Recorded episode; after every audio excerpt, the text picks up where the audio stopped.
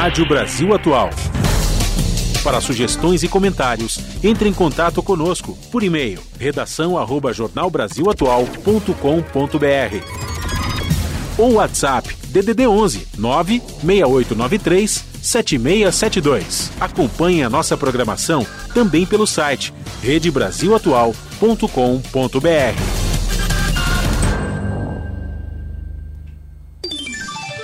Cinco horas. Começa agora Jornal Brasil Atual. As notícias que os outros não dão movimentos sociais, política, direitos humanos, economia, mundo do trabalho, cultura e prestação de serviço. Jornal Brasil Atual. As notícias que os outros não dão. Muito boa tarde, hoje é terça-feira, dia 18 de julho. Eu sou Rafael Garcia, junto novamente com Cosmo Silva, apresentando mais uma edição do Jornal Brasil Atual. E estas são as manchetes de hoje. Lula atinge maior Lula atinge maior nível da confiança dos brasileiros desde 2012. Pesquisa IPEC aponta que o presidente atingiu 50 pontos, 9 a mais do que foi registrado em 2022, último ano do governo Bolsonaro. E o presidente cobra investimento de países ricos em países em desenvolvimento. Lula está em Bruxelas, onde participa de encontro que reúne 60 lideranças de países latino-americanos e europeus. Subprocurador da República pede informações de vídeo apagado por Bolsonaro após atos golpistas de 8 de janeiro. Agressores de Alexandre de Moraes e seu filho depõem à Polícia Federal. As primeiras imagens desmentem Roberto Mantovani Filho e sua esposa, acusados de agressão física. E representante de ONG consultora das Nações Unidas diz que maioria das metas dos Objetivos de Desenvolvimento Sustentável sofre com atraso e retrocessos dos últimos anos no país. Justiça do Trabalho condena filho do fundador das Casas Bahia por tráfico de pessoas para fins sexuais. O empresário Saul Klein foi condenado a pagar 30 milhões de reais por aliciar jovens e adolescentes. E a Volkswagen anuncia que vai colocar trabalhadores de sua fábrica em Taubaté em layoff. Segundo o sindicato da categoria, a medida vai atingir 800 trabalhadores. MST e governo do Rio Grande do Norte fazem parceria com a China para trazer máquinas da agricultura familiar para a agricultura familiar. Né? Delegação chinesa está no Brasil para promover intercâmbio tecnológico e conhecer a realidade do campo aqui no Brasil. E a Organização Meteorológica Mundial informa que a onda de calor no hemisfério norte pode elevar as temperaturas acima de 40 graus em áreas como a América do Norte, Ásia, Norte da África e o Mediterrâneo. São 5 horas e 2 minutos, horário de Brasília. Participe do Jornal Brasil Atual por meio dos nossos canais nas redes sociais. No Facebook, facebook.com barra Rádio Brasil Atual. No Instagram, arroba Rádio Brasil Atual. Ou no Twitter, arroba RA Brasil Atual. Tem também o WhatsApp, o número é 11 96893 7672.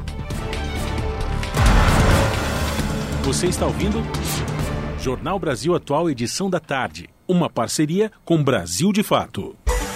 Na Rádio Brasil Atual. Tempo e temperatura. Friaca e tempo nubladão na tarde desta terça-feira aqui na capital paulista. Os termômetros marcam 16 graus agora. Embora tempo fechado, não tem previsão de chuva para hoje. Durante a madrugada, tem previsão de rajadas de vento de até 34 km por hora. E a temperatura na madrugada aqui na região da capital paulista fica na casa dos 13 graus. Em Santo André, São Bernardo do Campo e São Caetano do Sul, a tarde desta terça-feira é de tempo totalmente nublado, agora 16 graus na região. E vem chuva por aí, viu? Tem previsão de pancadas de chuva na região do ABC, agora finalzinho da tarde e começo da noite. Esta chuva cessa na madrugada e a temperatura fica na casa dos 13 graus durante a madrugada. Mesma coisa na região de Mogi das Cruzes. A tarde desta terça-feira é de tempo nublado e gelado. Neste momento, os termômetros marcam 17 graus. Para hoje não tem previsão de chuva em Mogi. Durante os períodos da noite e madrugada, o tempo continua totalmente nublado e a temperatura cai mais, atingindo os 13 graus. Tarde de céu nubladão também em Sorocaba. Os termômetros marcam 18 graus agora. Para hoje não tem previsão de chuva durante os períodos da noite e da madrugada. O tempo continua totalmente nublado e a temperatura fica na casa dos 14 graus. No finalzinho do jornal, eu volto para falar como fica o tempo nesta quarta-feira. Na Rádio Brasil Atual, está na hora de dar o serviço. Simbora, 5 horas, 5 minutos, trânsito aqui na cidade de São Paulo. A CET, a Companhia de Engenharia, Engenharia de Tráfego, diz que no momento são 258 quilômetros de ruas e avenidas com trânsito congestionado aqui na capital no final da tarde dessa terça-feira. A Zona Sul apresenta o maior índice de congestionamento, com 70 quilômetros, depois vem a Zona Oeste com 64, Zona Leste 51. Região Central, 41 quilômetros e, por fim, Zona Norte, com 32 quilômetros de ruas e avenidas monitoradas pela CET, com trânsito lento. E a gente lembra ao motorista que hoje, terça-feira, os carros com placas finais 3 e 4 estão proibidos de circular pelo centro expandido da capital até às 8 da noite. Então, meu amigo, você está andando aqui no centro expandido de São Paulo, você é bom encostar o carro, que vai tomar uma multa, hein? Vamos saber agora como é que está a situação do transporte público com Cosmo Silva. Cosmo, boa tarde. Boa tarde, Rafael. 5 horas e 6 minutos, apeando aqui no site do metrô. O metrô informa que todas as linhas aqui do metrô da cidade de São Paulo estão funcionando na operação normal, aquilo que não tem nenhuma intercorrência para os passageiros nesta tarde de terça-feira. E esta mesma situação se repete nos trens da CPTM, que é a Companhia Paulista de Trens Metropolitanos, que atende a capital e grande São Paulo, incluindo o ABC Paulista. Lembrando aqui a quem usa os trens da linha da CPTM, na última sexta-feira a escada rolante da estação Brás entrou em manutenção. Até agora a CPTM não informa se já estão em situação normal para os passageiros é, das, que usam as escadas rolantes no terminal do Brás. E olha, são escadas grandes, altas para os passageiros. Portanto, aí eles entra, as escadas rolantes entraram em paralisação dos trabalhos por conta da manutenção na sexta-feira. Aguardar aí para ver se tem alguma informação a mais, porque a gente sabe que no terminal do Brás é muita gente, tanto pela manhã como pela tarde. Aliás, tem gente durante o dia inteiro, mas nos horários de picos este número é muito maior, Rafael Garcia. E a situação para quem pretende sair agora de São Paulo rumo à Baixada Santista, utilizando a rodovia Anchieta ou rodovia dos imigrantes. Cosmo e ouvintes, pela Imigrantes está tudo tranquilo, não há nenhum ponto de congestionamento, não tem nem a neblina no Alto da Serra, portanto, motorista pela Imigrantes tem uh, a situação tranquila. Agora, se você está na Anchieta e você quer ir para o litoral, lá no finalzinho, lá já na Baixada, na chegada à cidade de Santos, você vai encontrar lentidão por conta de excesso de caminhões, segundo a concessionária. São 8, 6 quilômetros 6 km e meio para ser mais preciso, de trânsito lento devido aos caminhões dos 58 aos 64,5. Portanto, se você está de carro, é bom evitar, se você puder, prefira utilizar imigrantes. Lá na Baixada, a rodovia Padre é, é, Manuel da Nóbrega e a rodovia Cônigo Domênico Rangoni, a Piaçaguera Guarujá, tem trânsito normal nesse momento. Boa viagem se você precisa pegar a estrada.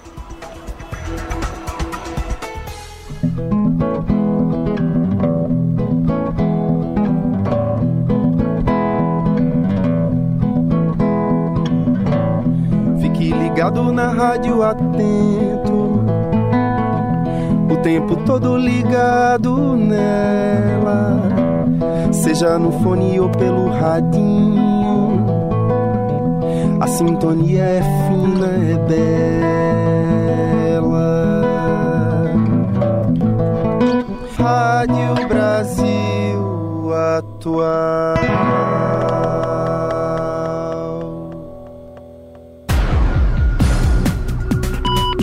Jornal Brasil Atual. Edição da tarde.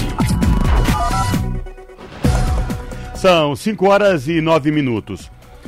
O presidente Lula atingiu o maior nível da confiança dos brasileiros desde 2012, como mostra o Índice de Confiança Social, que é o ICS, feito desde 2009 pelo IPEC com a mesma metodologia. Lula atingiu 50 pontos em uma escala de zero, nenhuma confiança, a 100, muita confiança, segundo pesquisa divulgada nesta terça-feira. Trata-se de nove pontos a mais do que foi registrado em 2022, último ano do governo Bolsonaro.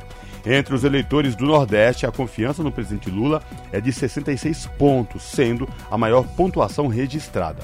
Quanto à administração federal em si, a pontuação também é maior do que a registrada no início do governo anterior. Hoje são 50 pontos, 5 a mais do que a contabilizada em 2022 e 2 acima do que o mercado comparado com 2019, primeiro ano do mandato bolsonarista. No total, foram entrevistados 2 mil brasileiros presencialmente em 127 municípios entre 1 e dia 5 de julho.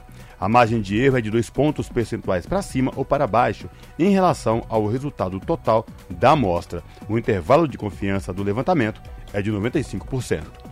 E o presidente Lula cobre investimento de países ricos em países em desenvolvimento. A declaração foi dada nesta terça-feira durante a sua live semanal Conversa com o presidente direto de Bruxelas, na Bélgica. Quem traz as informações é a repórter Sayonara Moreno. Com o fim das atividades da terceira cúpula CELAC União Europeia, o presidente Luiz Inácio Lula da Silva realiza encontros bilaterais e fica na Bélgica até esta quarta-feira. Segundo Lula, os países ricos têm responsabilidade nas mudanças climáticas e devem investir nos países em desenvolvimento que exportam matéria-prima. Na União Europeia, agora, o discurso da moda é o seguinte: os países que têm materiais críticos ou minérios, por exemplo, urânio, lítio, esses países não podem exportar minério. Eles precisam fazer a transformação no seu país para poder ter indústria, para poder gerar emprego, para poder melhorar a capacidade de rentabilidade do país. Qual é o nosso discurso para a União Europeia? Então agora nós queremos que vocês financiem a construção das fábricas que nós precisamos para fazer esse processo de transformação. Eu achei uma evolução no discurso. Um dos pontos que Lula mencionou nos discursos que fez na cúpula foi o acordo entre Mercosul e a União Europeia, que espera ver concluído até o fim do ano. Nós concluímos a pauta do Mercosul, já enviamos para os presidentes do Mercosul. Ela não vai ser discutida aqui porque não é a CELAC que tem que fazer o acordo, é só o Mercosul. Mas eu estou achando a reunião extraordinária. Eu fico muito feliz com o carinho que as pessoas tratam a volta do Brasil. Dentro do contexto de mudanças climáticas e transição energética, o presidente Lula citou que em agosto participa de outro evento internacional, desta vez vez aqui no Brasil. É reunião de líderes dos países amazônicos, mais nações convidadas. Todo mundo está de olho na Amazônia. E agora que nós decidimos fazer uma reunião entre os países amazônicos, dia 8 e 9 de agosto, em Belém do Pará, todos os países da América do Sul que têm território amazônico vão participar. Inclusive, eu convidei a França, porque tem a, a Guiana Francesa, eu convidei a Indonésia, porque tem grande floresta, e convidei os dois países congos, para que a gente gente toma uma decisão conjunta dos países que têm floresta para a gente levar na COP28, que vai ser o debate do clima nos Emirados Árabes no final do ano. A terceira cúpula da CELAC com a União Europeia não acontecia desde 2015. O evento dessa segunda-feira e hoje já terminou e Lula prevê um total de oito reuniões bilaterais desde a chegada à Bélgica. O presidente continua no país europeu até a madrugada de quarta-feira, pelo horário de Brasília. Antes de deixar o hotel onde está hospedado, Lula vai ter uma conversa com a imprensa. Depois disso, embarca para o Brasil, mas passa por uma conexão em Cabo Verde, na África, onde se reúne com o presidente do país, José Maria Neves. Da Rádio Nacional em Brasília, Sayonara Moreno. São 5 horas e 13 minutos. O Tribunal Regional Eleitoral de São Paulo analisa nove processos diferentes envolvendo nove deputados estaduais e federais eleitos pelo Estado paulista que podem resultar na perda de mandato e na inelegibilidade sem confirmada irregularidade durante as campanhas. A lista, que foi obtida pela Globo News, constam duas ações contra a deputada Carla Zambelli, do PL paulista, com denúncias de abuso de poder político e econômico, e também do uso dos meios de comunicação com a divulgação de informações falsas sobre o processo de votação brasileiro.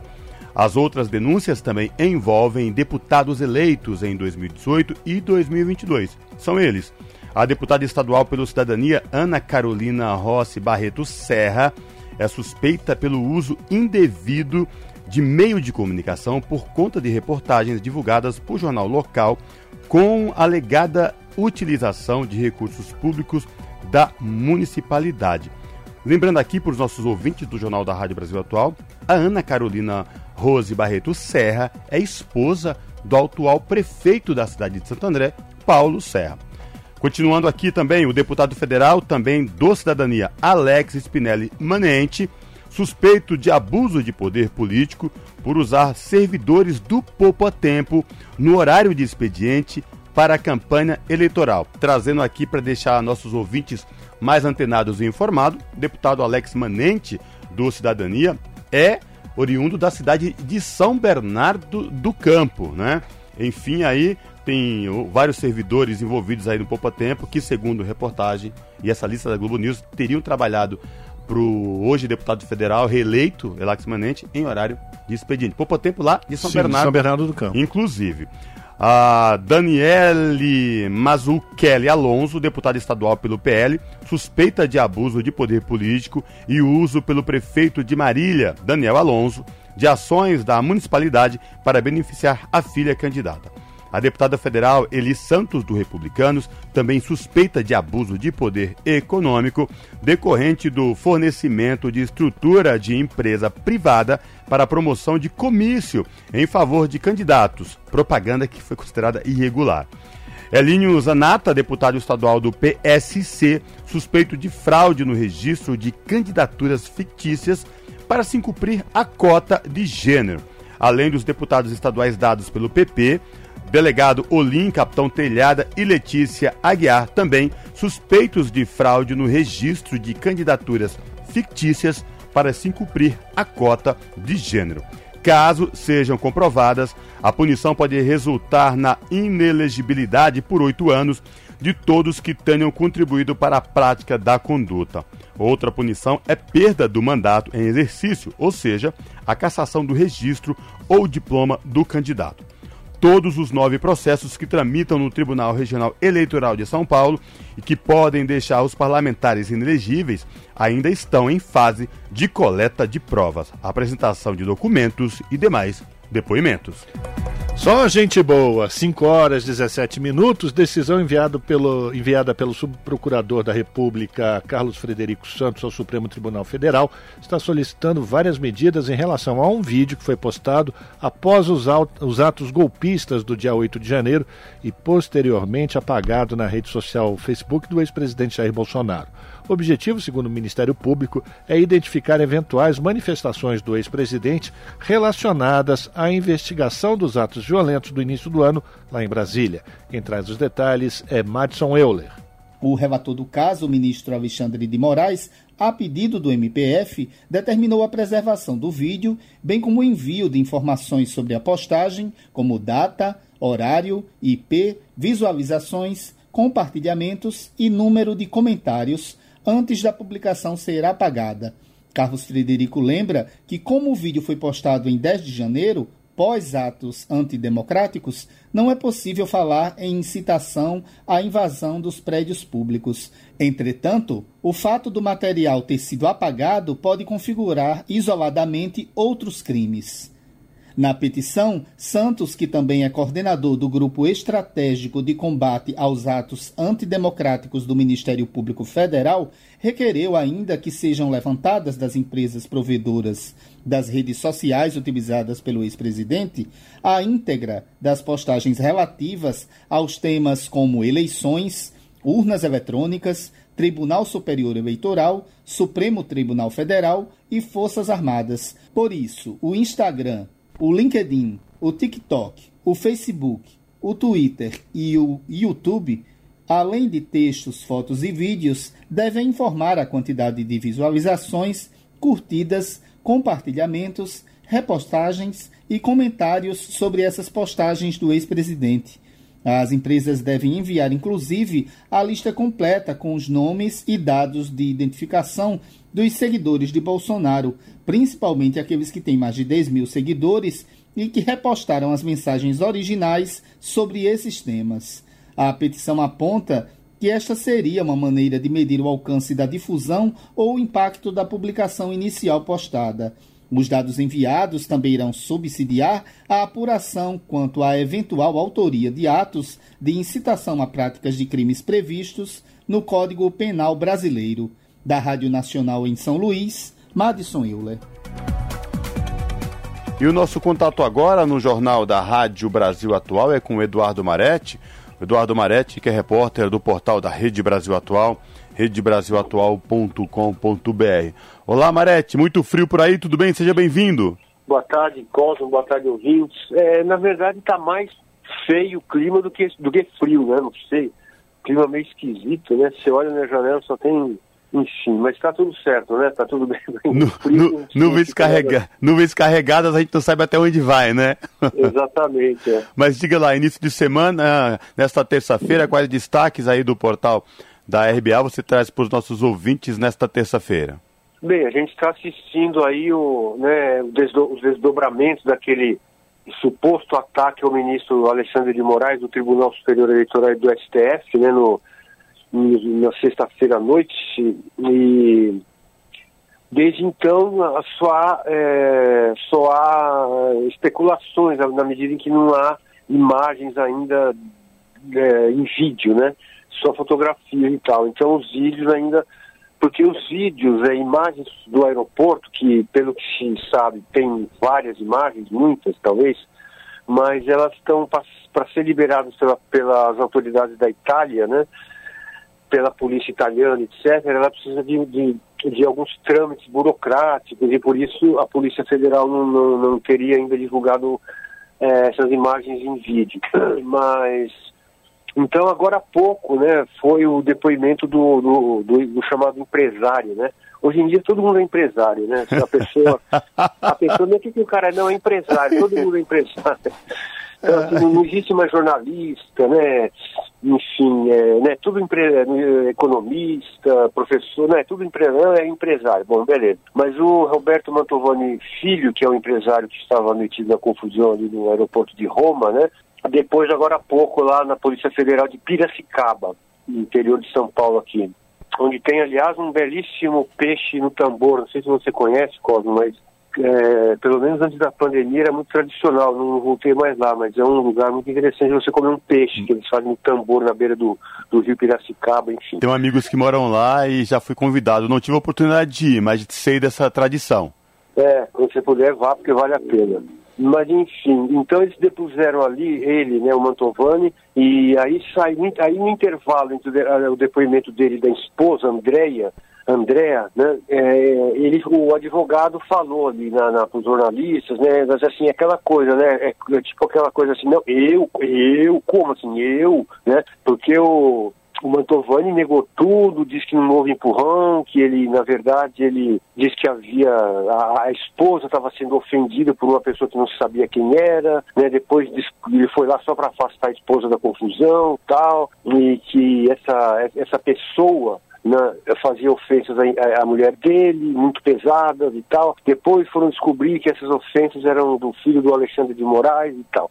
Então, é, bom, enfim, né, eles negam tudo e ainda dizem que, que, eram vítimas. É uma coisa bastante comum no bolsonarismo, né? E é, mas a gente, a gente também não pode julgar porque a gente também não tem imagens ainda que, segundo o, segundo o governo brasileiro aí, a Polícia Federal, os bastidores têm afirmado aí a vários interlocutores que vai liberar essas imagens que estariam disponíveis até, digamos, sexta-feira, né? Agora, o Marete, é muita, muita informação que é, vem desencontrada desde esta cena, deste episódio lá no aeroporto de Roma, aeroporto internacional lá da Itália, a ida do Alexandre de Moraes para dar uma palestra lá com essas informações de agressão, né, desse pessoal aí que agora, como você bem lembrou, é empresário, esposa, enfim, contra o filho. Há informações, inclusive, que dão conta de que a, a agressão física por parte desse grupo aí, desse empresário e sua mulher, é, com vias de fato, óculos do filho do Alexandre de Moraes caiu no chão, enfim. Mas até então, é aquilo que você falou, são supostas, porque aí estamos aguardando as imagens aí. Mas já circula aí é, notícias nas redes sociais de que é, as primeiras imagens já desmentem a primeira versão né, do, do, dos agressores, que diz que não foi, foi só um, é, não teve vias de fato, foi só mal entendido, né? É, é, o que, que você é, é, isso mesmo que já está aparecendo ou a gente vai ter muita surpresa até sexta-feira? Eu não sei se a gente vai ter surpresa. O que seria surpresa, na minha opinião, seria descobrir que eles não têm culpa nenhuma, entendeu? Na, na situação. Né?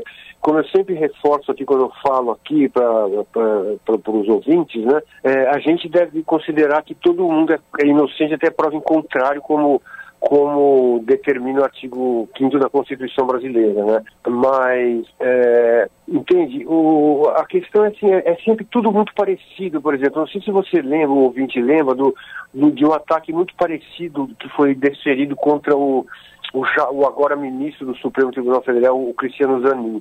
Ele, em Guarulhos, né? Ou em, ou em Brasília, no aeroporto de Guarulhos ou de Brasília, não me recordo agora. Brasília, foi, Brasília. Brasília, né?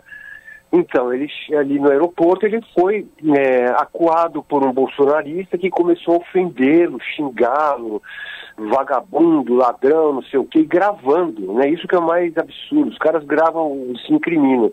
E esses não, não esses agora com o Alexandre de Moraes parece que não, não fizeram isso, aparentemente, não sei. Mas então os ataques a, a, ao, ao Zanin lembram muito, entende? E, e, e aí depois a pessoa é, desaparece, some. Esse casal que teria supostamente agredido o Alexandre de Moraes pediu desculpa, inclusive, já, numa nota, obviamente, redigida pelo advogado, né? Não pedimos desculpa, né? Foi apenas um mal entendido. É como é que é, uma confusão interpretativa, né? Um negócio muito interessante. O que seria uma, uma confusão interpretativa, né? É, então, é, então é sempre a mesma coisa. Quando a coisa, aparentemente essas pessoas achavam que por estar em Roma, né, estava fora da jurisdição brasileira, porque bolsonarista não é muito inteligente, né, convenhamos, né? Então as pessoas é, parece que estavam entendendo que por estar em Roma não mas tudo isso são suposições, a gente não sabe exatamente o que aconteceu e vamos, vamos ficar sabendo daqui uns dias aí, quando as, as primeiras imagens chegarem. É, agora, mas o que. Agora, agora, só te interrompendo, o que chama a atenção é que sempre que tem casos envolvendo aí bolsonaristas com agressões, com xingamentos, e a gente já viu vários e presenciou vários, é que depois do, do, do acontecido, as desculpas são praticamente as mesmas ah, não foi bem isso, aí foi um mal entendido, eu não queria fazer isso, mas de fato acontece. E se essas imagens chegarem e desmentirem por completo essa versão aí do empresário, só vai se somar a mais uma de tantas que a gente já noticiou e falou de agressões e xingamentos de bolsonaristas a autoridades ou alguém que pensa diferente deles, né? É, então, teve também aquele ataque ao Gilberto Gil, né, que estava, foi a na, no, no, evento esportivo no, no, no Catar, Na Copa do Mundo do Catar, Copa do Mundo é, de Futebol. É, exatamente, é no Catar, é na Copa, né? Então, é, e o interessante, viu, Código, que eu acho importante destacar, que é o seguinte também. É, um professor da Universidade Estadual do Rio de Janeiro, o César, João César de Castro Rocha, né? Ele ele é, está lançando um livro, né? Que ele, ele aborda toda essa questão, né, é, o livro Bolsonarismo da Guerra Cultural ao Terrorismo Doméstico, né? Esse professor que a gente a gente deve entender o que ele está falando profundamente, porque é o seguinte, ele diz assim, isso, esse episódio com o Alexandre de Moraes, entre outros, mostra, mas esse sobretudo, porque o Alexandre de, de Moraes é uma pessoa muito emblemática, importante, né, no, no sentido de, de ser uma voz se levantou na justiça brasileira contra, contra os ataques à democracia, mas enfim, o professor da UERJ, ele diz que o 8 de janeiro não acabou, né? Então, é como se é, as pessoas que, for, é, que, que, que, dizem que são democratas, mas não são, porque talvez nem saibam o que é democracia, elas continuam, parece que estão começando a se sentir novamente é, livres para cometer todo, toda a série de barbaridades. Então, diz o professor que, assim, que, que isso numa entrevista ao UOL, né, que, que entrevistou o professor, mas ele disse que o que eles fizeram com o Alexandre de Moraes é uma advertência que nós temos que levar a sério, porque, na verdade, é, uh, ele, ele considera que pode estar havendo uma espécie de afrouxamento. Foram presas, sei lá, centenas de pessoas lá no, no, no na, depois de 8 de janeiro, das quais estão presas aproximadamente 230, se não me engano, 210, 230 pessoas, né, as que tinham mais ostensivamente participado do, do ataque a Brasília em 8 de janeiro, mas entende? Então é, a questão é a seguinte: vamos investigar, investigar. Então as investigações continuam, mas quem foi condenado até agora? Ninguém. Então, por exemplo, o professor, que não é nenhum, aparentemente não é um advogado, não é um jurista, né? Ele é um professor de ciência política, né? Mas ele, ele é, ele está cobrando, por exemplo, se se comprovar que houve realmente uma agressão, um ataque ao ministro e seu filho em, Roma, essas pessoas têm que ser presas. Defende ele, eu não estou defendendo, mas o fato é o seguinte: as pessoas que são da extrema direita, é, é, se, se deixar, elas vão tomar conta de novo, entendeu? Porque se você olhar as redes sociais, Twitter, Facebook, Instagram, etc., você vai ver que a, a liberdade com que eles mentem, atacam as pessoas, a, a a reputação das pessoas, a, o governo do, do, do, presidente Lula, que as pessoas podem discordar, que está numa democracia, você pode criticar o governo Lula, você pode, mas é, é, com mentiras, com coisas assim completamente sem, sem nexo político, social, sem nada. Então, economia está indo bem, mas para eles é. Então eles, eles, começam a inventar mentiras e, e, e as mentiras são mais graves quando são mais graves quando atingem a honra das pessoas e, e, isso continua acontecendo. E isso continua estimulando o ódio e, e, e, quando um ataque como esse, que se confirmar pelas imagens, é, se foi realmente isso que, que se está pensando, isso, se não for punido severamente, outras pessoas vão se sentir no direito de fazer a mesma coisa, tudo começa a voltar, entendeu?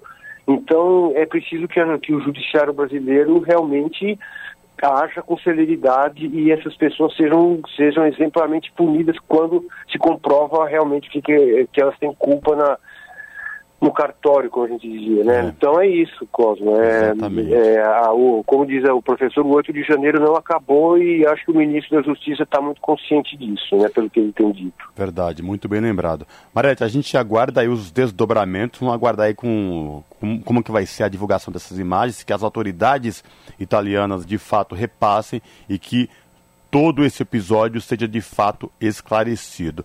Eu reforço o convite aí para os nossos ouvintes acessarem o portal da Rede Brasil Atual, redebrasilatual.com.br e conferir na íntegra esta reportagem aí do Eduardo Maretti no que diz respeito ao episódio de supostas agressões ao ministro Alexandre de Moraes e seu filho lá na Itália por um casal de brasileiros. Marete, obrigado mais uma vez por falar com a gente, viu? Até a próxima.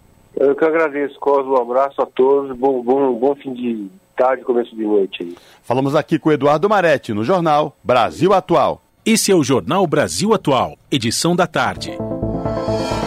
Uma parceria com Brasil de Fato. Agora são 5 horas 32 minutos.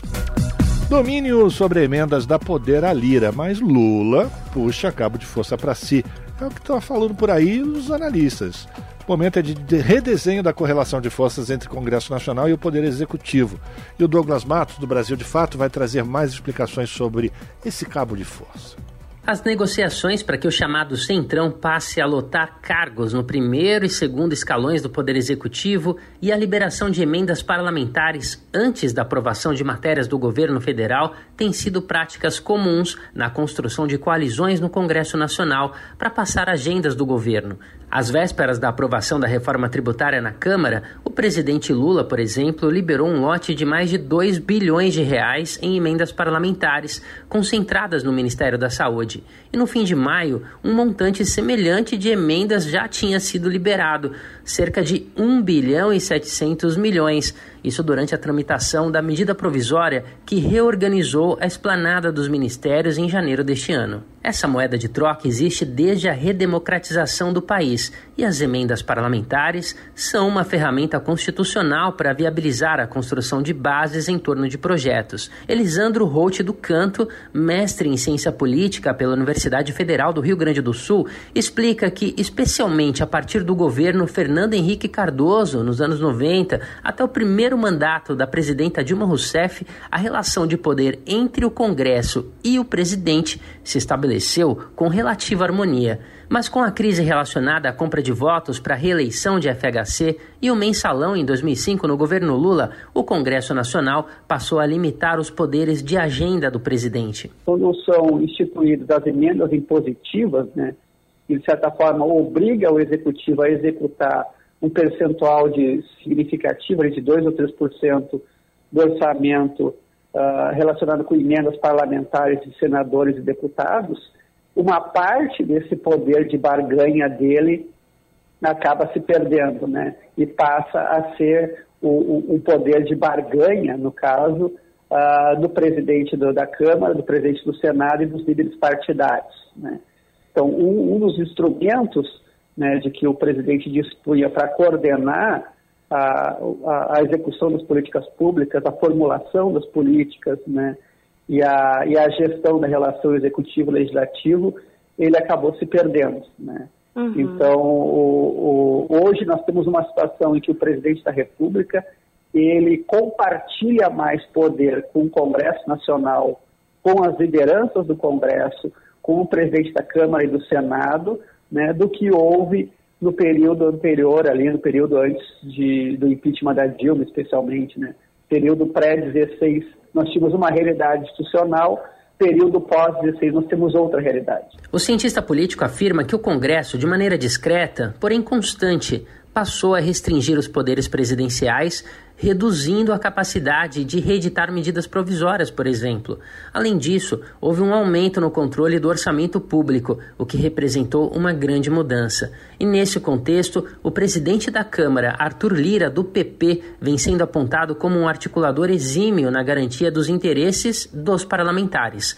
Lincoln Telhado, mestre em ciência política da Universidade de Brasília, lembra de Eduardo Cunha, do PTB, que ganhou expressão política nacional enquanto presidente presidente da Câmara, ao elevar o protagonismo da casa na relação entre o Congresso e o Executivo. E isso foi possível também pela fragilidade que atingiu o governo federal com a perda de controle político a partir de junho de 2013 e das operações da Lava Jato, deixando o Executivo refém do Congresso Nacional. Nesse cenário, a presença do chamado Centrão é tida como de extrema importância, uma vez que ele se engaja em práticas políticas de cunho fisiológico. O analista Lincoln Telhado explica que isso ocorre porque esses deputados e senadores representam municípios pequenos localizados no interior do Brasil, onde os recursos públicos provenientes de emendas parlamentares são fundamentais. Portanto, as transferências federais desempenham um papel essencial nas políticas públicas de comunidades menores. Segundo o cientista político, apesar disso, com a eleição de Lula, surgiu um momento de redesenho do equilíbrio de forças entre o Congresso e o governo federal. E aí a gente chega nesse momento de retorno, digamos assim, de um presidente que, que é o Lula, que teve a sua marca como um governo forte, propositivo, que fez diversas mudanças, que fez diversas políticas, e a gente encontra de um lado esse presidente do outro um Congresso acostumado a ter a chave do cofre, digamos assim. A pesquisadora Joyce Ellen Luz, do Núcleo de Instituições Políticas e Eleições do Centro Brasileiro de Análise e Planejamento, concorda. A partir de 2023 é a retomada de um, do padrão que a gente observava até 2018. Ou seja, a gente tem um presidente que ele é mais propositivo é, do ponto de vista de é, projetos de lei, né? Então você tem um presidente que de fato usa o seu poder legislativo e tem uma agenda é, bem significativa, robusta e substantiva para ser apresentada para o legislativo, né? Então, o Lula, quando assumiu, assumiu com muitas promessas de campanha e agora ele está tentando, né, via projetos de lei, via apresentação de projetos de lei, é, passar né, essa agenda para o legislativo aprovar. Uhum. Mas, por um lado, você tem um legislativo que foi acostumado ao vício de só cooperar com o executivo é, perante a liberação de recursos.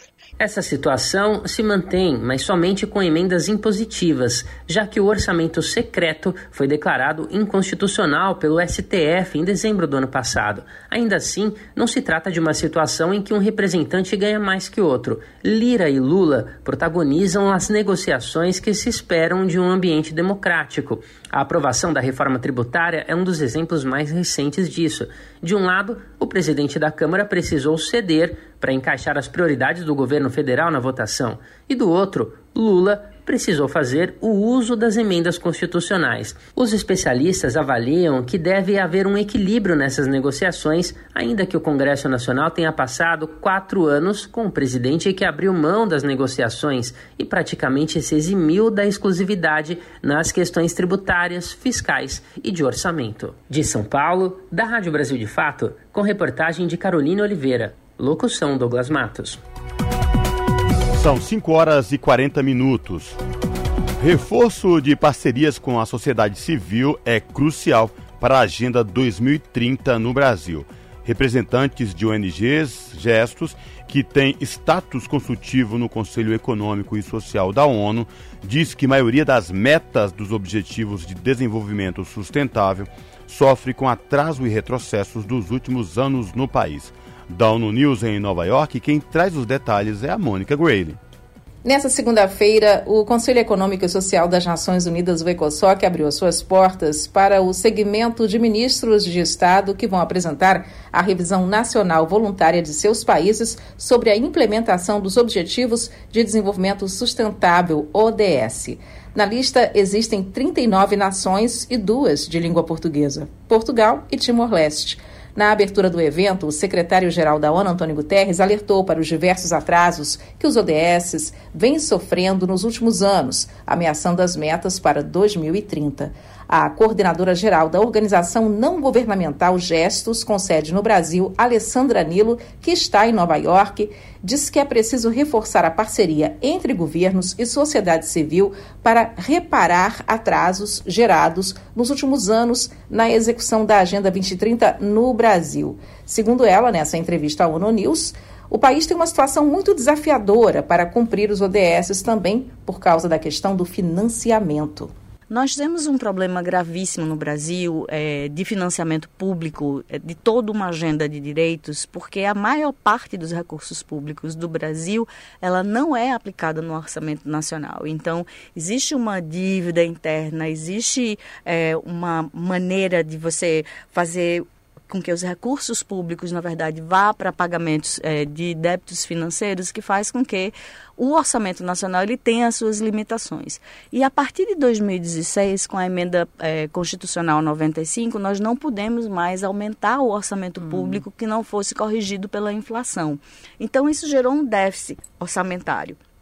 Então, já não havia recursos suficientes para saúde, educação, seguridade social, para é, ciência e tecnologia, e com a impossibilidade de você aumentar esses recursos, ainda que a população cresça, ainda que a demanda aumente, essa conta simplesmente não fecha. A coordenadora geral da ONG Gestos, que é dedicada à defesa dos direitos das pessoas com HIV/AIDS, destacou que o panorama do sexto relatório Luz da Sociedade Civil 2030 é sombrio, mas que o trabalho de governos locais e da sociedade civil precisa ser recalibrado nessa etapa de menos de sete anos até 2030. Ao falar de um ponto positivo do documento, Alessandra Nilo citou uma meta do ODS 15, que foi considerada satisfatória pela sociedade civil. É a meta 15.8 e ela é relacionada à vida nas águas, né, nos oceanos, hum. e é porque o Brasil melhorou a capacidade de identificar, no caso é, de alguma é, de algum, de algum organismo biológico aquático ou terrestre, também pode ser também terrestre, uhum. novo que apareça e que possa colocar em perigo algumas espécies. Então foi uma melhora nesse sistema de monitoramento e essa meta avançou. Mas quando você pensa, por exemplo, o conjunto do ODS 15, ele ainda permanece em bastante retrocesso. Segundo as Nações Unidas, pelo menos 600 milhões de pessoas podem enfrentar pobreza extrema até 2030 se os ODS não forem cumpridos. Em seu alerta ao Fórum Político de Alto Nível em Nova York, o secretário-geral da ONU, Antônio Guterres, informou que o déficit para financiar os objetivos passou de 2 trilhões e meio de dólares para 4 trilhões e 200 bilhões após a pandemia. Da ONU News em Nova York, Mônica Grayle. Você está ouvindo? Jornal Brasil Atual, edição da tarde. Uma parceria com Brasil de Fato. São 5 horas e 44 minutos. E o programa de renegociação de dívidas criado pelo governo federal, Desenrola, começou a funcionar ontem. A negociação ou a renegociação vale inicialmente apenas para a faixa 2 do programa, que contempla pessoas com renda mensal de até 20 mil reais. Esse assunto foi tema do programa Central do Brasil, que é produzido pelo Brasil de Fato e apresentado por Luana e Belli aqui na TVT. A Luana conversou com o economista Pedro Faria, que é professor da Universidade Federal de Minas Gerais. E a gente vai acompanhar um trecho agora. O programa de renegociação de dívidas criado pelo governo federal inicialmente vale apenas para a faixa 2 do programa, que contempla pessoas com renda mensal de até 20 mil reais. Também, a partir de segunda-feira, os bancos terão que limpar o nome de até um milhão e meio de pessoas que têm débitos de até 100 reais. Isso não significa um perdão total da dívida, mas os bancos se comprometeram ao aderir ao programa que não usariam essa dívida para incluir os correntistas no cadastro negativo. Dessa forma, as pessoas podem fazer contratos de aluguel e compras a prazo, por exemplo. A operação da faixa 1 do programa, que é voltada para quem tem renda de até R$ 2.640 e está inscrito no cadastro único, deve começar só em setembro. E para falar sobre o Desenrola Brasil e os possíveis impactos dele no bolso da população, além de outros assuntos de economia, eu converso agora com Pedro Faria, professor da Universidade Federal de Minas Gerais. Vamos começar então falando do Desenrola Brasil. Qual o potencial dessa medida para movimentar a economia e beneficiar os mais vulneráveis, na sua opinião? Bom, Ana, é, a situação hoje que o governo Lula herda é bastante grave, só para te dar uns números para a gente ter uma noção é, de como essa política entra no cenário. Né? Nós estamos com 78,3% das famílias endividadas é, e nós temos essas famílias, 29,1% estão com dívidas atrasadas. Para a gente ter uma noção também de quanto que essas dívidas ocupam na renda, nós temos quase 30% da renda dessas famílias está comprometida com o pagamento de dívidas. É, e também é, as taxas são muito altas. A taxa de cartão de crédito está mais de 150% na média. É, então o desenrola ele entra para permitir que essas famílias renegociem dívidas e possam retomar consumos, retomar projetos pessoais, às vezes a compra de um eletrodoméstico, a aquisição de um veículo, é uma reforma da casa que estava impossibilitada por causa do alto endividamento. Isso é muito bom para a economia. Só é, essa primeiro movimento né, de, é, de desnegativar, importante para o telespectador que está ouvindo, telespectadora, é, a dívida não vai ser perdoada, ela vai ser desnegativada, mas são dívidas pequenas de até 100 reais. É, só esse primeiro movimento vão ser 1,5 milhões de pessoas. É, então essas pessoas podem voltar a consumir, que estão com dívidas pequenas. Então, assim, a, a expectativa do efeito sobre o consumo é, é bastante alta, eu acho. Você falou de situação grave, né? Então, você acha que esse programa deve, de fato, diminuir o endividamento no Brasil? Ou para isso a gente precisaria de um projeto mais robusto? Bom, é, para a gente resolver a situação estrutural do endividamento, é importante que a gente tenha medidas mais estruturais, que acho que não é o caso desse programa. Por exemplo, é retomar a valorização do salário mínimo, que está sem aumento real durante todo o governo Bolsonaro, o governo Temer, é, fazer políticas de retomada do crescimento, do investimento público. Mas essas políticas mais estruturais, elas têm um risco muito grande, que é o governo investir nessas políticas e porque as famílias são endividadas, elas não podem aproveitar, por exemplo, o aumento do salário mínimo para consumir é, ou para quem quer empreender, para empreender, é, porque elas estão endividadas. Então, o governo combina políticas de curto prazo, como é o caso do Desenrola, que melhoram uma situação ali momentaneamente, com mudanças nas políticas de longo prazo. É como se o governo está né, preparando para colocar a economia para voltar a correr, para decolar. Primeiro tem que ficar de pé, porque a economia estava de joelhos. Então, é uma combinação de curto e longo prazo que nós estamos vendo. Agora, Pedro, Desenrola vai oferecer um curso digital de educação financeira para evitar que a pessoa repita né, o ciclo de endividamento. Educação financeira, que é esse termo tão falado, né, como um salvador aí de pessoas que são empobrecidas. Então eu queria que você comentasse até que ponto a educação financeira pode realmente ser efetiva para evitar endividamento, especialmente para a população mais empobrecida, e se essa medida dentro do programa Desenrola pode trazer aí os resultados esperados. Bom, eu costumo dizer que a melhor medida de educação financeira que a gente pode oferecer para as pessoas é mostrar a importância, por exemplo, de estar participando do seu sindicato, é, de estar se organizando com seus colegas de trabalho para garantir uma renda maior, né, garantir direitos trabalhistas. Essa é a principal medida, é, porque é, se as pessoas estão com uma renda muito baixa, não tem gestão que faça ali caber a compra do mês, a alimentação, é, os elementos mais básicos, ali, o aluguel. É, mas dentro disso, né, assim, a gente tendo esse horizonte de ampliação de renda, de garantia do emprego, é sempre bom que as pessoas possam aprender a gerir melhor, é, a trocar uma dívida, às vezes, que tem uma taxa de juros mais alta, como a dívida de cartão de crédito, por justamente um programa como o Desenrola faz, né? É, a, a, a, faixa que vai começar em setembro vai ter uma taxa de juros máxima de 2%. Então, as pessoas estarem informadas sobre seus direitos, sobre essas oportunidades de reduzir o custo de um endividamento, por exemplo, é importante. Mas o mais importante é ter renda. É, não é tão simples como alguns coaches colocam, né, aí nas não, redes aqui... sociais da vida.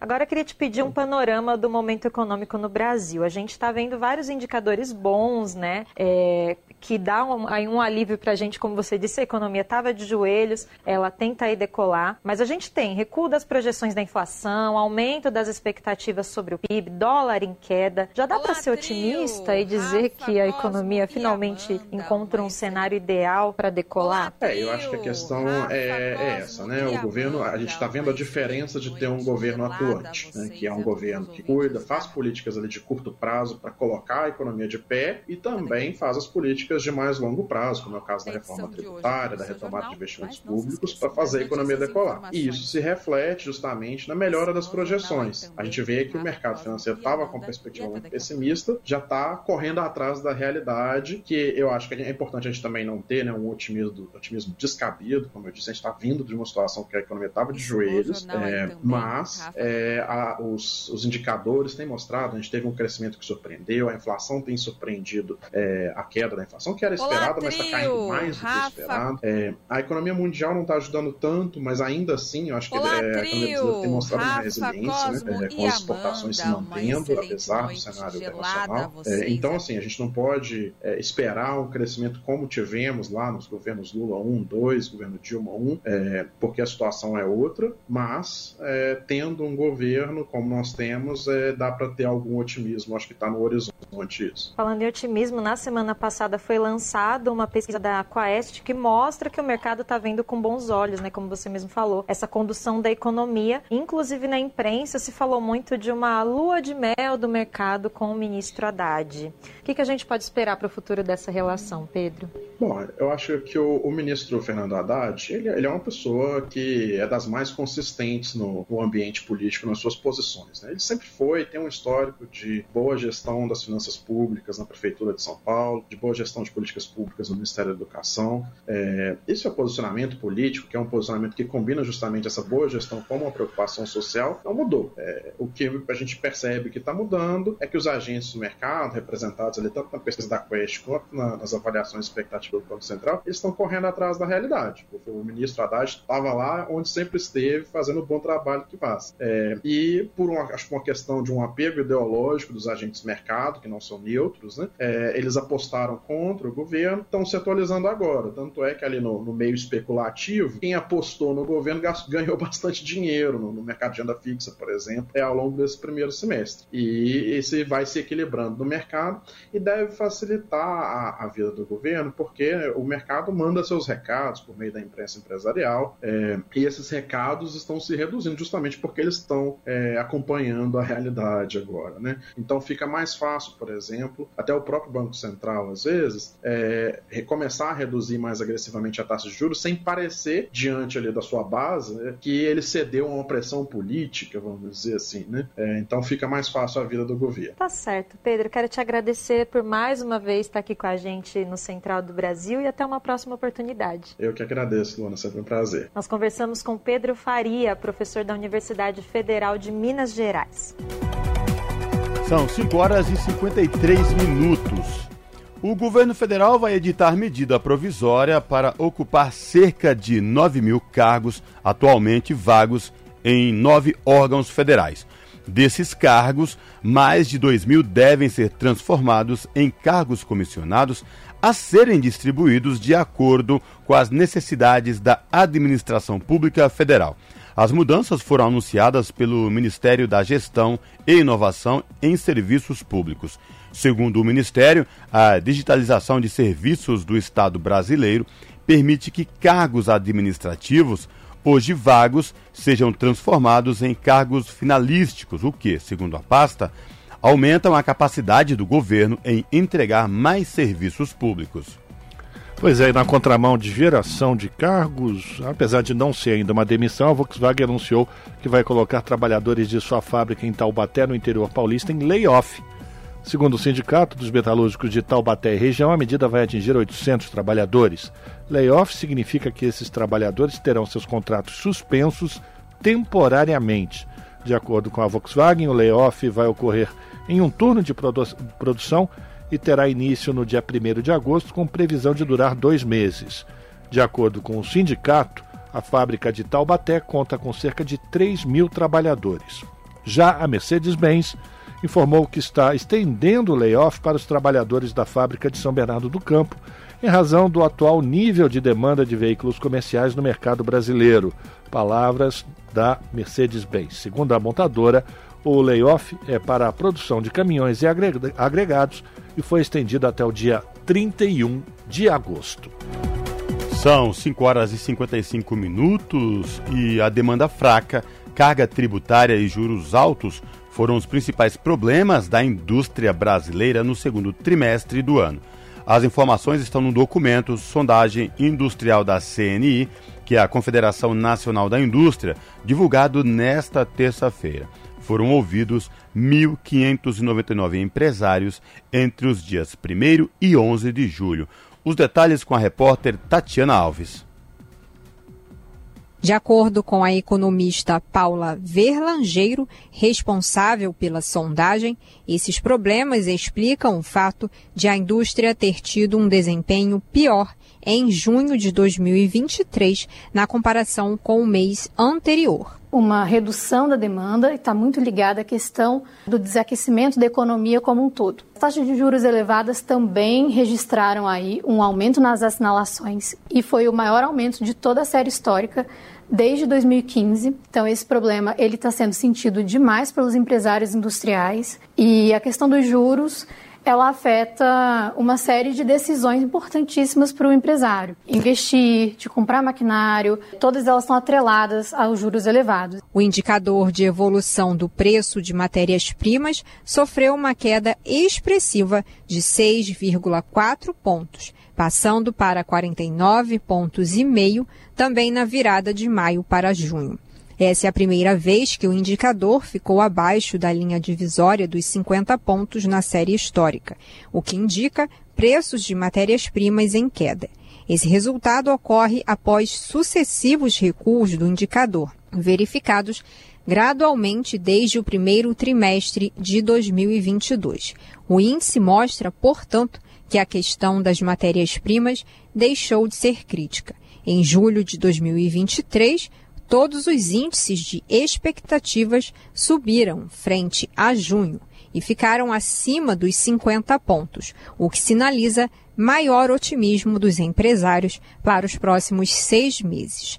Na mesma base de comparação, o índice de expectativa de demanda registrou 55,6 pontos, o que representa aumento de um ponto. O índice de expectativa de quantidade exportada apresentou aumento de 1,4 ponto, chegando a 52,2 pontos. O índice de intenção de investimento apresentou estabilidade na passagem de junho para julho com aumento de 0,1 ponto para 54,1 pontos.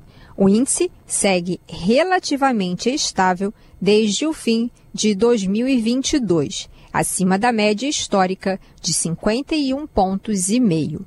Da Rádio Nacional no Rio de Janeiro, Tatiana Alves. 5 horas e 58 minutos e o racismo aumenta risco de mortalidade materna entre afrodescendentes nas Américas. Quem traz as informações é Mayra Lopes, da ONU News em Nova York. Mulheres e meninas afrodescendentes nas Américas têm maior risco de mortalidade durante o parto. De acordo com uma nova análise do Fundo de População da ONU, UNFPA, essa probabilidade é de 1,6 vezes maior em países como Brasil e Colômbia. Nos Estados Unidos, a situação é ainda mais alarmante, com meninas e mulheres negras tendo três vezes mais chances de morrer durante o parto ou no período de seis semanas após o parto. No Suriname, essa taxa é de duas vezes e meia maior. Estima-se que existam 209 milhões de afrodescendentes nas Américas. Um alerta que há uma percepção equivocada das principais causas e refuta argumentos apresentados que geralmente repetem um padrão sistêmico e histórico de abuso racista no setor de saúde em todos os continentes. A agência da ONU destaca que, desde a educação médica até a formulação de políticas e prestação de serviços de saúde, meninas e mulheres afrodescendentes são sistematicamente negligenciadas e maltratadas os maus tratos enfrentados pelas mulheres afrodescendentes ao receber cuidados de saúde podem incluir abuso verbal e físico, negação de atendimento de qualidade e recusa de alívio de dor. Como consequência, elas enfrentam complicações crescentes durante a gravidez e intervenções atrasadas, que muitas vezes resultam em morte. Da ONU News em Nova York, Mayra Lopes. 18 horas.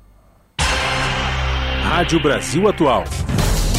Para sugestões e comentários, entre em contato conosco por e-mail redação@jornalbrasilatual.com.br ou WhatsApp DDD 11 96893 7672. Acompanhe a nossa programação também pelo site redebrasilatual.com.br. Levanta os braços.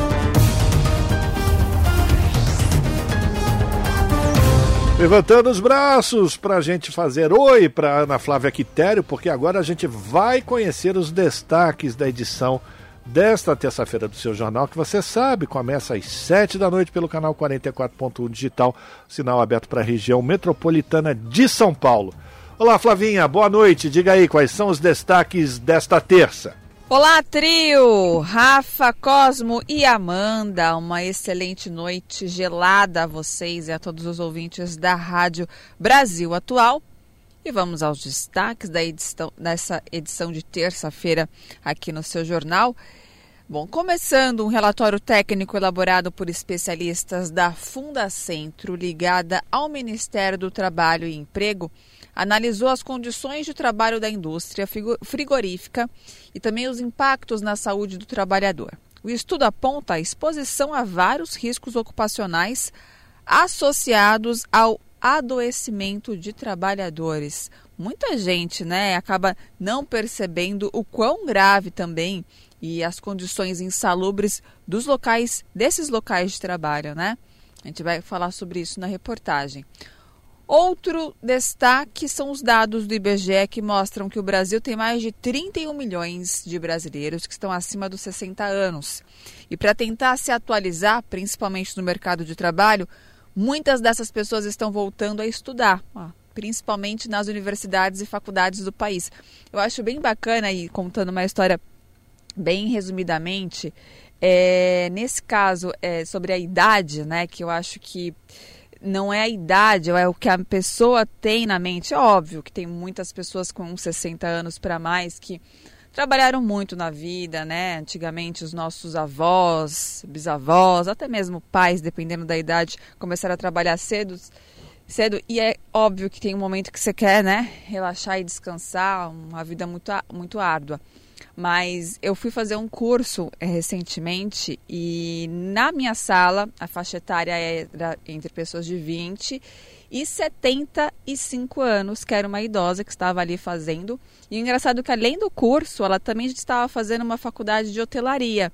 E acaba sendo exemplo, né, pra gente, essas pessoas que não querem ficar parada, querem né, usar estudar conhecimentos e até mesmo, por que não, entrar no mercado de trabalho. Inclusive, ela conseguiu um trabalho numa agência de, de turismo, né? Justamente pela facilidade que ela tem de comunicação. Então ela também está trabalhando, 75 anos. Então é um exemplo e só para mostrar que idade não é um empecilho para nada, viu? Se você que está aí com seus 40, 50, 60 anos está com dúvida se volta a estudar, se vai fazer um curso, se, enfim, né, investir em você, não pensa muito não, só vai. Bom, além disso, vamos falar que no Rio de Janeiro, a ONG Movimentos, composta por jovens moradores de favelas, lançou um estudo a respeito do uso terapêutico da maconha nesses territórios. Um diagnóstico sobre acesso à saúde preconceito e desigualdades. E para encerrar, hoje vamos bater um, um, papo com a Sônia.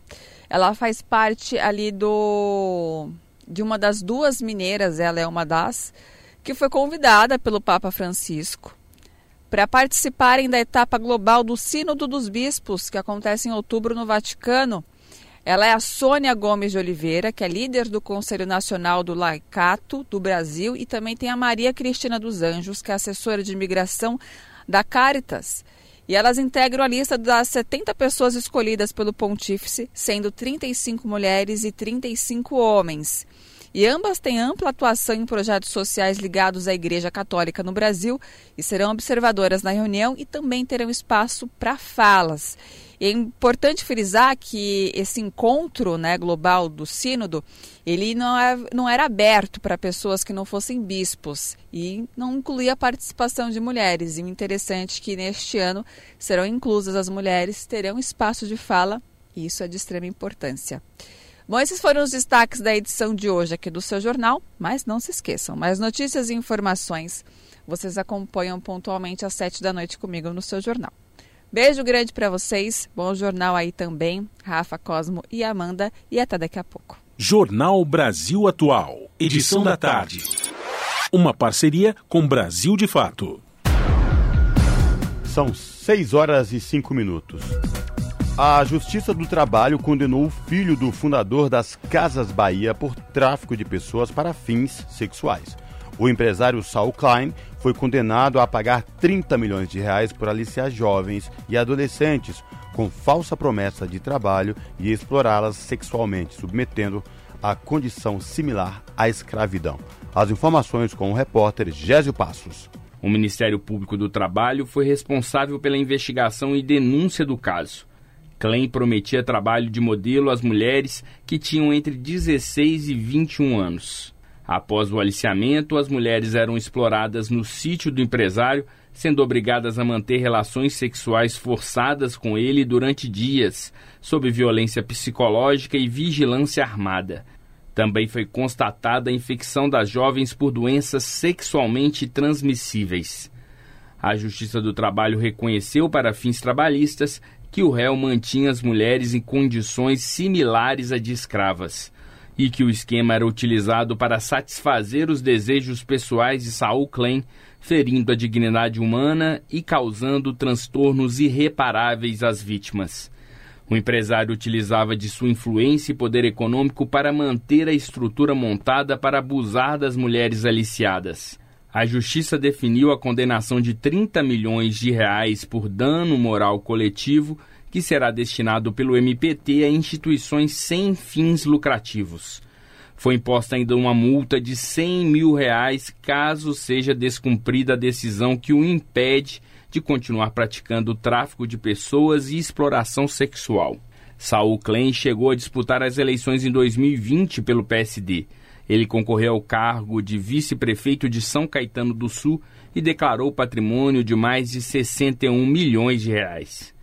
O Conselho Regional de Medicina de São Paulo e o Ministério Público Estadual foram oficiados para apurar se os médicos que realizavam atendimento às vítimas no sítio de Clem cometeram infração ética ou legal, além de infração à saúde pública. As denúncias contra o filho do fundador das Casas Bahias foram reveladas por veículos de imprensa que serviram como base para a abertura do processo pelo Ministério Público do Trabalho. A defesa de Saul Klein disse em nota que ele não foi condenado por nenhum crime, sendo que a Justiça do Trabalho não tem competência para julgar a alegada prática do crime de tráfico de pessoas. Os advogados ainda afirmam que o empresário, até o momento, nem mesmo é réu em ação penal relacionada aos fatos e que Saul Klein recorrerá da sentença proferida pela Justiça do Trabalho. Com produção de Salete Sobreira, da Rádio Nacional em Brasília, Gésio Passos. Só gente boa. 6 horas 8 minutos. Especialistas convidados para a audiência da Comissão de Saúde da Câmara pedem melhoria no Sistema Único de Saúde quanto ao diagnóstico e ao tratamento da distonia. A repórter Amanda Aragão explica o que significa. Durante a audiência da Comissão de Saúde da Câmara, especialistas pediram planejamento para melhorar o acesso ao diagnóstico e ao tratamento no SUS da distonia, um distúrbio neurológico que provoca contrações musculares involuntárias. A distonia não tem cura, mas tem tratamento.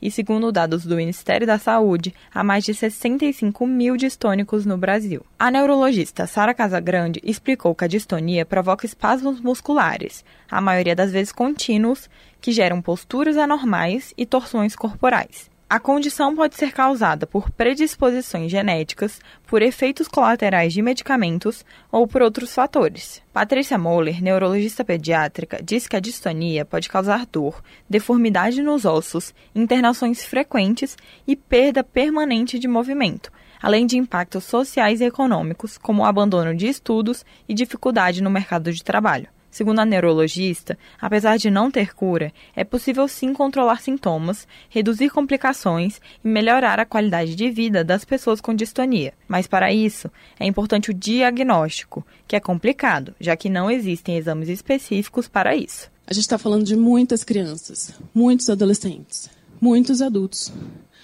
com distonia não tratada ou sequer diagnosticada no Brasil. Os especialistas explicaram que, como a distonia ainda é pouco conhecida, pacientes sofrem com a falta de diagnóstico ou até com o diagnóstico equivocado. A distonia pode ser confundida com epilepsia, tiques e até refluxo. De acordo com o neurologista Heitor Felipe Lima, é preciso capacitar os profissionais de saúde para reconhecer a distonia, para facilitar o diagnóstico e o tratamento adequado, além de garantir o acesso do paciente a uma rede de reabilitação multiprofissional, com fonoaudiólogos e fisioterapeutas, por exemplo. O médico explicou que um dos tratamentos para a distonia é a aplicação regular da toxina botulínica, o Botox, que diminui a quantidade de contrações involuntárias sem atrapalhar a função do músculo. Para a deputada Rosângela Moro, do União de São Paulo, é essencial a ampliação da informação sobre a distonia. A deputada sugeriu a criação de uma cadeira obrigatória sobre doenças de origem genética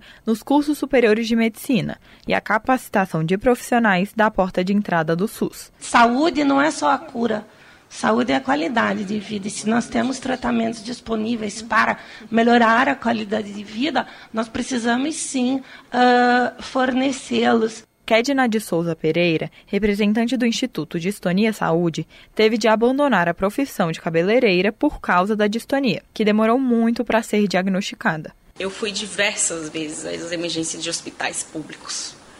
Muitas a maioria delas eu saía com a tala no braço, com, tomava muita injeção para dor. Para Maria Nilde Soares, foram sete neurologistas em quatro anos e meio até que ela fosse diagnosticada. Nesse tempo, ela teve gastos desnecessários e adquiriu sequelas que poderiam ser evitadas com o diagnóstico e tratamento precoce. A ativista defende o acesso à informação. Nós não somos um fardo. Nós somos um fardo. Não, somos vítimas vítimas de um diagnóstico errado, tardio. Almira Awada, vice-presidente do Instituto Vidas Raras, defendeu que as pessoas com doenças e condições crônicas, como é a distonia, precisam ser incluídas na sociedade. Além de um tratamento integral, é necessário o direito à educação e ao trabalho. Da Rádio Câmara, de Brasília, Amanda Aragão. Que aproxega, vivente. Comece agora o Alimento é Saúde.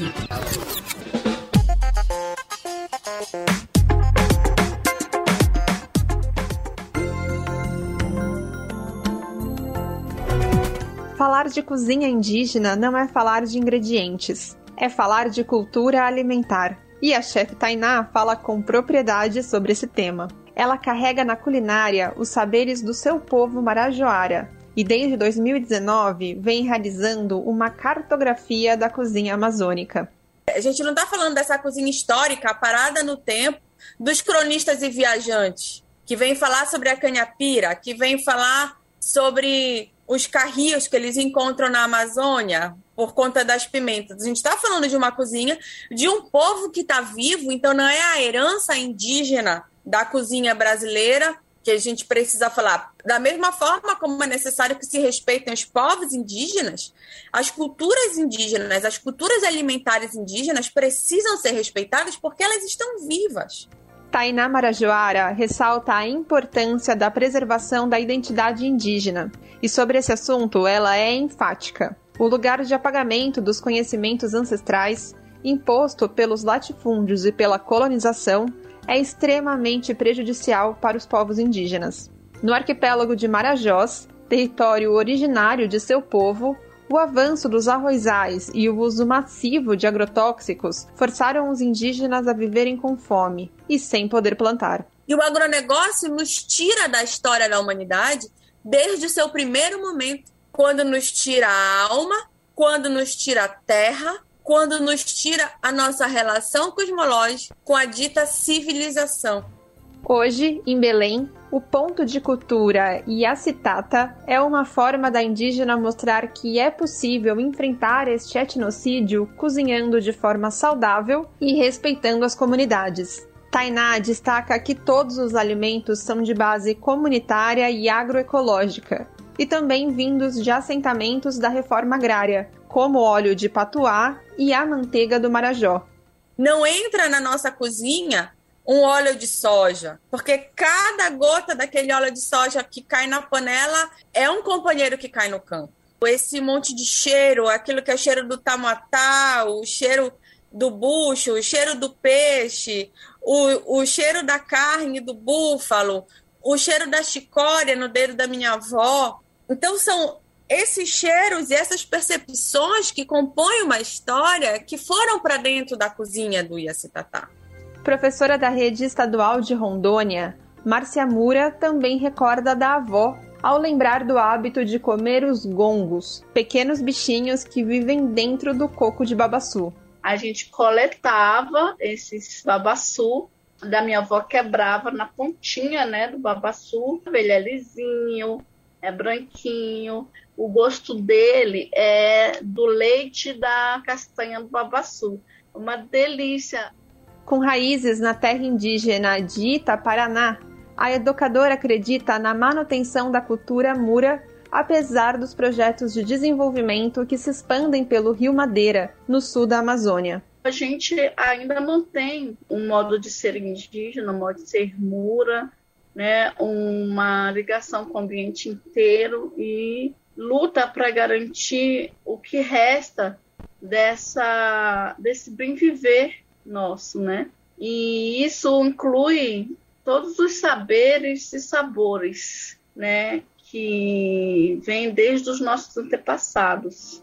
Os hábitos alimentares de diferentes etnias pelo Brasil serão retratados pela cineasta Nicole Algrante em Comida Ancestral. Como disse o Cuicuro, o povo cuicuro, como todos os povos que eu já trabalhei na, na floresta, nas aldeias, não existe isso de café da manhã, almoço e jantar. Come quando tem, né? quando a floresta proporciona a caça. Por isso que os roçados são tão importantes, os milhos, as macaxeiras, né, a manutenção das sementes, né? O documentário está em fase de finalização e teve a maioria das cenas filmadas em terras de etnias que vivem no estado do Acre.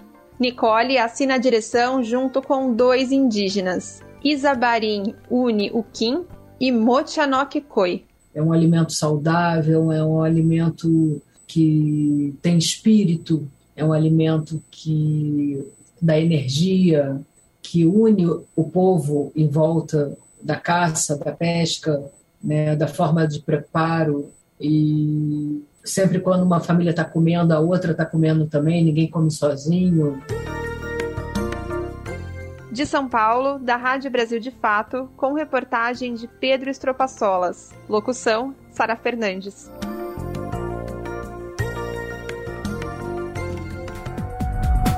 Seis horas e 18 minutos.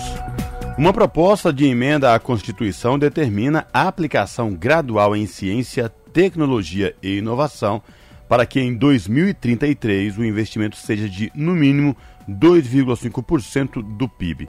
A PEC está em análise na Comissão de Constituição e Justiça do Senado.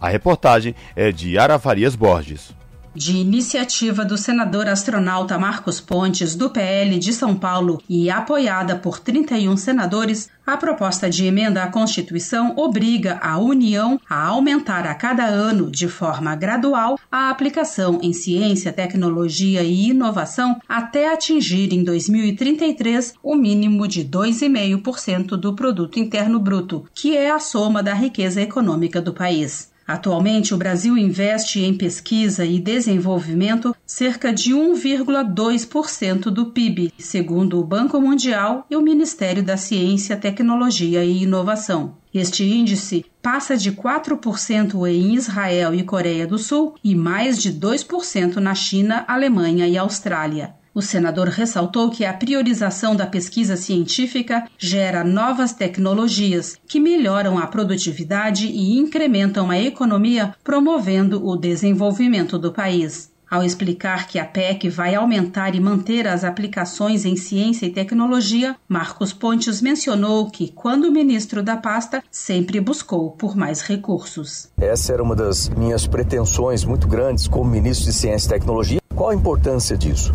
Isso é importante porque se você olhar todos os países envolvidos, o que, que eles têm em comum? Investimento adequado e constante em ciência, tecnologia e inovação. E o Brasil investe pouco mais de 1%. A proposta está em análise na Comissão de Constituição, Justiça e Cidadania. Da Rádio Senado, Yara Farias Borges. 6 horas 20 minutos e em Brasília, a Câmara dos Deputados discute o impacto de usinas nucleares no meio ambiente na região de Angra dos Reis. A repórter Carla Alessandra traz mais informações. Em março, a eletronuclear foi multada pelo IBAMA por causa de descarte irregular de material radiativo no mar e por não ter comunicado o acidente para os órgãos ambientais.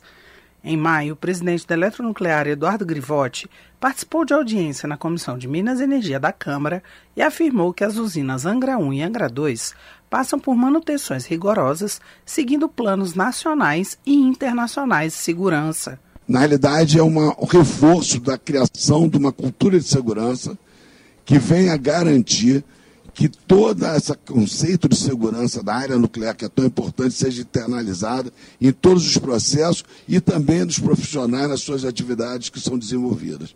E essa revisão envolve uma análise abrangente dos fatores culturais que podem afetar a segurança, incluindo liderança, comunicação, aprendizado organizacional e tomada de decisão e responsabilidade individual. Agora, a comissão realizou audiência na Câmara de Vereadores de Angra dos Reis para analisar os impactos das usinas nucleares instaladas na região.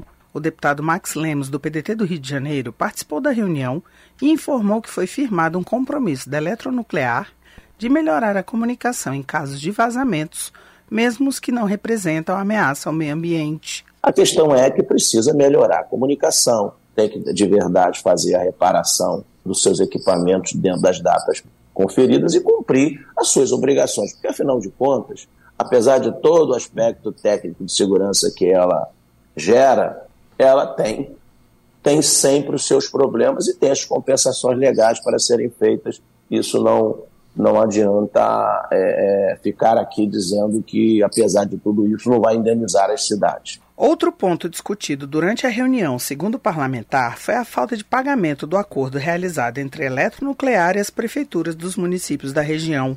Max Lemos disse ainda que é preciso concluir a construção da usina de Angra 3 para que os recursos investidos até agora não se percam. E em relação a acidentes nucleares, ele destacou que as usinas nucleares em funcionamento no Brasil atendem a padrões internacionais de segurança e não representam risco para a população. Da Rádio Câmara de Brasília, Carla Alessandra. Você está ouvindo? Jornal Brasil Atual, edição da tarde. Uma parceria com Brasil de Fato. São 6 horas e 23 minutos. Decisão do Supremo Tribunal de Justiça decide que plano de saúde deve inscrever recém-nascido neto de titular. A reportagem é de Matson Euler. A operadora é obrigada a inscrever o recém-nascido, filho de dependente e neto do titular no plano de saúde também como dependente, sempre que houver requerimento administrativo. A decisão foi confirmada pela terceira turma do Superior Tribunal de Justiça, que confirmou inclusive que a operadora deve pagar o tratamento médico do recém-nascido mesmo após o trigésimo dia do nascimento. Neste caso, o plano de saúde pode passar a cobrar as mensalidades correspondentes à faixa etária do bebê como novo beneficiário. A decisão é em resposta a uma ação onde os pais de um recém-nascido pedem que a operadora custeie as despesas médico-hospitalares de UTI neonatal até a alta hospitalar, uma vez que o nascimento foi prematuro, com necessidade de internação por prazo indeterminado. A operadora alegou ao STJ que cumpriu com a obrigação de cobertura das despesas assistenciais do prematuro até o trigésimo dia após o nascimento, conforme a lei mas ressaltou que não poderia pagar o tratamento até a alta médica porque o bebê não era titular ou dependente do plano de saúde e que não há previsão contratual de inclusão de neto como dependente ou como agregado. De acordo com o tribunal, ao usar o termo consumidor, a lei possibilita a inscrição do filho recém-nascido do dependente no plano de saúde. O relator do recurso, ministro Ricardo Vibas Boas Cueva, observa que uma resolução da Agência Nacional de Saúde Suplementar define que, assim como o consumidor titular, o dependente também pode incluir o filho recém-nascido no plano de saúde obstétrico nas condições de dependente. Apesar de manter a inscrição do bebê no plano e custeio de seu tratamento, o ministro Ricardo Vilas Boas Cueva julgou parcialmente procedente o recurso da operadora, concordando com o pagamento de mensalidade passados 30 dias de nascimento com continuidade de internação. A decisão do STJ segue decisão de juízo em primeiro grau, mantida posteriormente pelo Tribunal de Justiça de São Paulo da Rádio Nacional em São Luís, Madison Euler. 6 horas 25 minutos.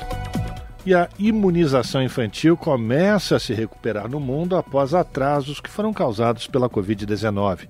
Dados da Organização Mundial de Saúde e do Unicef mostram sinais promissores de retorno dos serviços de imunização em alguns países. Em nações de baixa renda, a cobertura ainda fica aquém dos níveis pré-pandêmicos, colocando as crianças em grave risco. Da ONU News em Nova York, quem vai trazer mais informações é a repórter Rogéria Viana. Serviços globais de vacinação atingiram 4 milhões de crianças a mais no ano passado, em comparação com 2021. Os dados foram publicados nesta terça-feira pela Organização Mundial da Saúde, OMS, e pelo Fundo da ONU para a Infância, UNICEF. O levantamento das agências da ONU aponta uma melhora na distribuição de doses à medida que os países intensificam esforços para enfrentar o retrocesso na imunização causado pela pandemia de Covid-19. No ano passado, 20,5 milhões de crianças deixaram de receber uma ou mais vacinas de rotina, em comparação com 24,4 milhões de menores em 2021. Apesar dessa melhora, o levantamento revela que o número permanece maior do que os 18,4 milhões de crianças sem ser vacinadas em 2019, antes da pandemia. O quadro aponta para a urgência de esforços contínuos de atualização, recuperação e fortalecimento do sistema. Segundo as agências da ONU, a imunização contra difteria, tétano e coqueluche é utilizada como marcador global de cobertura vacinal. Em 2022, entre 20,5 milhões de crianças que não puderam tomar uma ou mais doses de vacina contra essas doenças, aproximadamente 4,3 milhões não receberam nenhum imunizante. O número representa uma melhora em relação aos 18,1 milhões que não tiveram acesso às vacinas em 2021, mas permanece superior aos 12,9 milhões de crianças em 2019. Da ONU News em Nova York, Rogéria Viana. Se você gosta do nosso jornalismo independente e quer rever nossas entrevistas e reportagens, acesse o canal da Rádio Brasil Atual no YouTube. Nosso endereço é youtube.com/barra Rádio Brasil Atual. Ajude a nossa voz ser cada vez mais forte e ir cada vez mais longe. Inscreva-se em nossos canais, curta e compartilhe o conteúdo Rádio Brasil Atual e TVT. Rádio Brasil Atual e TVT. Compromisso com a notícia, compromisso com a democracia, compromisso com você. Na Rádio Brasil Atual. Tempo e temperatura. Quarta-feira na capital paulista não será nada diferente do que foi a terça-feira, ou seja, será um dia nublado e frio sem aberturas para o sol, com temperatura máxima de 18 graus e mínima de 13 graus. Eita frio! Nas regiões de Santo André, São Bernardo do Campo e São Caetano do Sul, mesma coisa. A quarta-feira será nublada, gelada e tem previsão de chuva. Chuva com intensidade fraca moderada durante todo o dia, aquela chuva que vai e volta. A temperatura máxima na região do ABC Paulista será de 17 graus e a mínima de 13 graus. Em Mogi das Cruzes, a quarta-feira também será um dia carrancudo, totalmente nublado e frio, mas sem previsão de chuva, com máxima de 18 graus e mínima de 13 graus. E em Sorocaba, a quarta-feira será de tempo nublado, friozinho e tem previsão de chuva. Chuva com intensidade fraca moderada a partir da tarde. E é uma chuva isolada, ou seja, não é todo mundo que vai ver essa chuva. A temperatura máxima será de 20 graus e a mínima de 14 graus. Larissa Borer, Rádio Brasil Atual. E a gente termina aqui mais uma edição do Jornal Brasil Atual, que teve os trabalhos técnicos dela, Amanda Niquinha. E a gente teve também aqui o Cosmo Silva na apresentação e este velho que vos fala, Rafael Garcia. Vocês ficam agora com o papo com o Zé Trajano e depois tem o seu jornal. A gente volta amanhã a partir das 5 da tarde. A todas e todos que nos acompanharam até agora, um ótimo final de terça-feira. A gente se encontra amanhã. Tchau, tchau.